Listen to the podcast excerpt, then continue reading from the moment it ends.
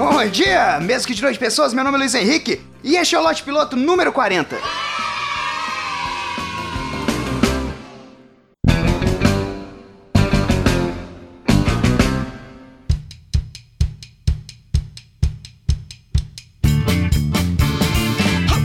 Queridos ouvintes, antes de começar esse incrível programa, vou ler um trecho do parágrafo 44 da emenda 52 na página 278 do manual do lote piloto. Você que ainda não tem o manual, acalme-se, logo vai chegar à sua casa. Tivemos um problema nos correios, mas já tá chegando. O parágrafo diz o seguinte: o Lote Piloto é um programa de comédia. Ok, tem vezes que não é engraçado, quer dizer, na verdade tem vezes que é, mas é uma tentativa de comédia. Então muitas vezes as coisas que são ditas são piada. Segundo a Wikipedia, uma piada é uma breve história de final engraçado e às vezes surpreendente, cujo objetivo é provocar risos ou gargalhadas em quem ouve ou lê. É um recurso humorístico utilizado na comédia e também na vida cotidiana. Se você está levando uma piada a sério demais, talvez o problema não seja a piada. Persistindo o sintoma, favor se encaminhar para o YouTube e assistir 13 horas de Praça é Nossa.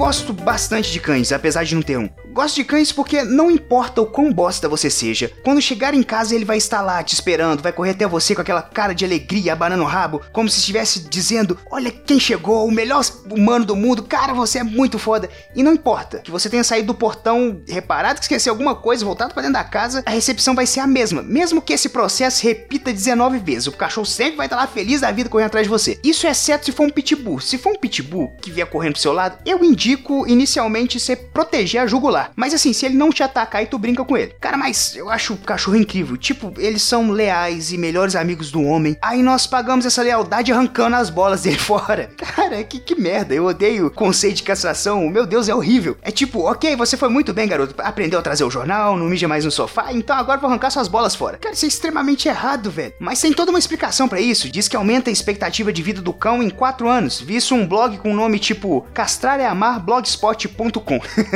Esse mesmo blog era parceiro do Espancar é Educar, Tumblr. Mas assim, fala que cachorro vive mais depois de ser castrado, mas eu tenho a ligeira impressão que se pudesse perguntar para eles, ok, você quer viver até os 16 anos sem as suas bolinhas ou quer viver até os 12 com elas, saindo por aí, aprontando todas, povoando todo esse planeta? Olha, eu não vou dizer o que eles pensariam, mas se a pergunta fosse feita para mim, eu tenderia a escolher a segunda opção. E assim, castram também para fazer controle de natalidade, porque não pode encher de cachorro na rua, não formar, sei lá, uma gangue dos cães mendigos, andando pela rua, tipo, você tendo que mudar de calçada porque eles vão correr atrás de você. Apesar de eu achar que a aplicabilidade de uma gangue de cães mendigos seria muito boa. Obesidade, por exemplo, iria acabar. Nós teríamos que, sei lá, ser aptos a correr. Aí via, via fazendo uma seleção natural da humanidade. Quem não conseguisse correr ia morrer e a gente ia ter que ser preparado pro pior. Na verdade, pelo que eu tô pensando aqui, se bobear, quem precisa ser castrado somos nós. Porque tem uma porrada de gente que nasce que, convenhamos, não precisava, não precisava. Tipo, imagina evitar o nascimento do cara que fica parado no sinal do trânsito, mexendo no WhatsApp. Se o filho da mãe tivesse visto o sinal abrir 10 segundos antes e não tivesse de olho naquela bosta do WhatsApp, eu passaria e não ficaria agarrado em um maldito sinal de quatro tempos. Esse cara não precisava existir. Vocês devem estar pensando agora, mas Luiz, qual o problema de agarrar num sinal? São, são poucos minutos. Cara, é aqui em Betim, essa cidade maravilhosa de Minas Gerais, os engenheiros de trânsito acharam uma boa ideia fazer sinais com tempo, sei lá, o suficiente para tu poder disputar um terço de uma partida de futsal. Sério, dá tempo, de verdade. Tem um sinal de quatro tempos aqui perto de casa, um que, para quem mora em Betim, aquele que passa pra, na linha do trem. Velho, eu odeio aquela merda. E quando o trem garra, velho, tu fala, ah, eu desisto, dá pra passar o jogo todo futsal. E os engenheiros de trânsito de Betim agora era sobre cachorro, mas agora tô com raiva dos engenheiros de trânsito de Betim. Eles fazem os quebra-molas, velho. Eles acham que todo mundo aqui tem carro off-road, 4x4. Porque quebra-mola, velho, se tu for passar a pé, tu precisa de um arpel, tá ligado? Pra poder jogar e, tipo, no topo do quebra-mola, tu consegue ver umas nuvenzinhas se formando de tão grande que ele é. Mas beleza, acabou o ódio aqui contra os engenheiros de trânsito de Betim. Então, minha ideia é ter cachorro um dia de novo. E acho que o ideal é adotar um. Sei lá, reciclar é a moda do futuro, né? Nem tudo precisa ser zero, novo de tudo, sabe? Chego lá, peço um modelo 2015 e tô satisfeito.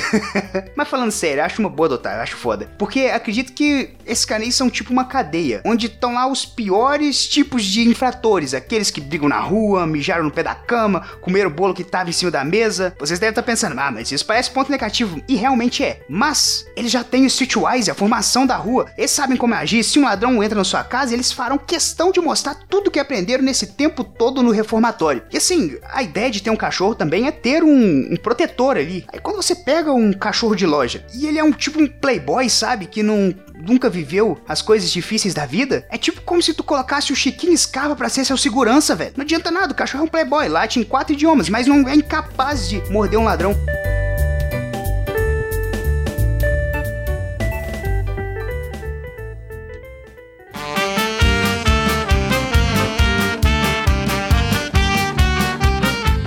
É isso aí, pessoal. Espero que tenham gostado do episódio. Se gostaram, deixe seu comentário embaixo. O que, que vocês acham de cães? E eu vou deixar bem claro, aqui é Team Dog. Assim, gato é um bicho muito filho da puta. Eu nem vou mencionar um gato no lote piloto. Me segue no Twitter, que é LHVasco com dois Es, porque tem uma senhorinha que com certeza tem uma casa lotada de gatos e usou LHVasco com um Z só. Segue o Lote Piloto no Facebook, que é arroba...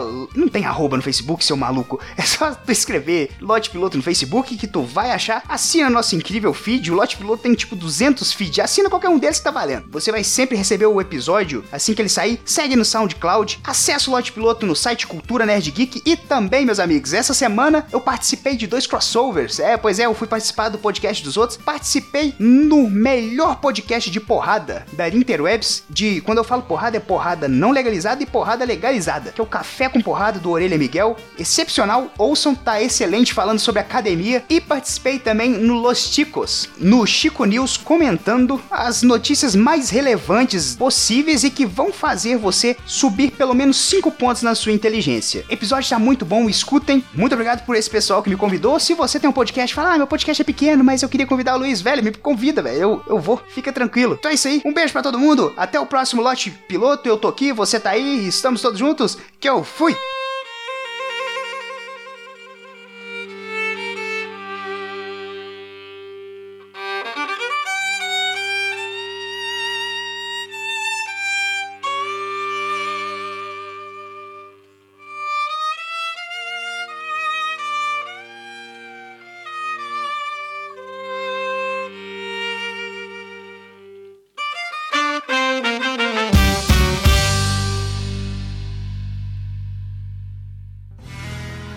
Mais um produto com a edição do Senhor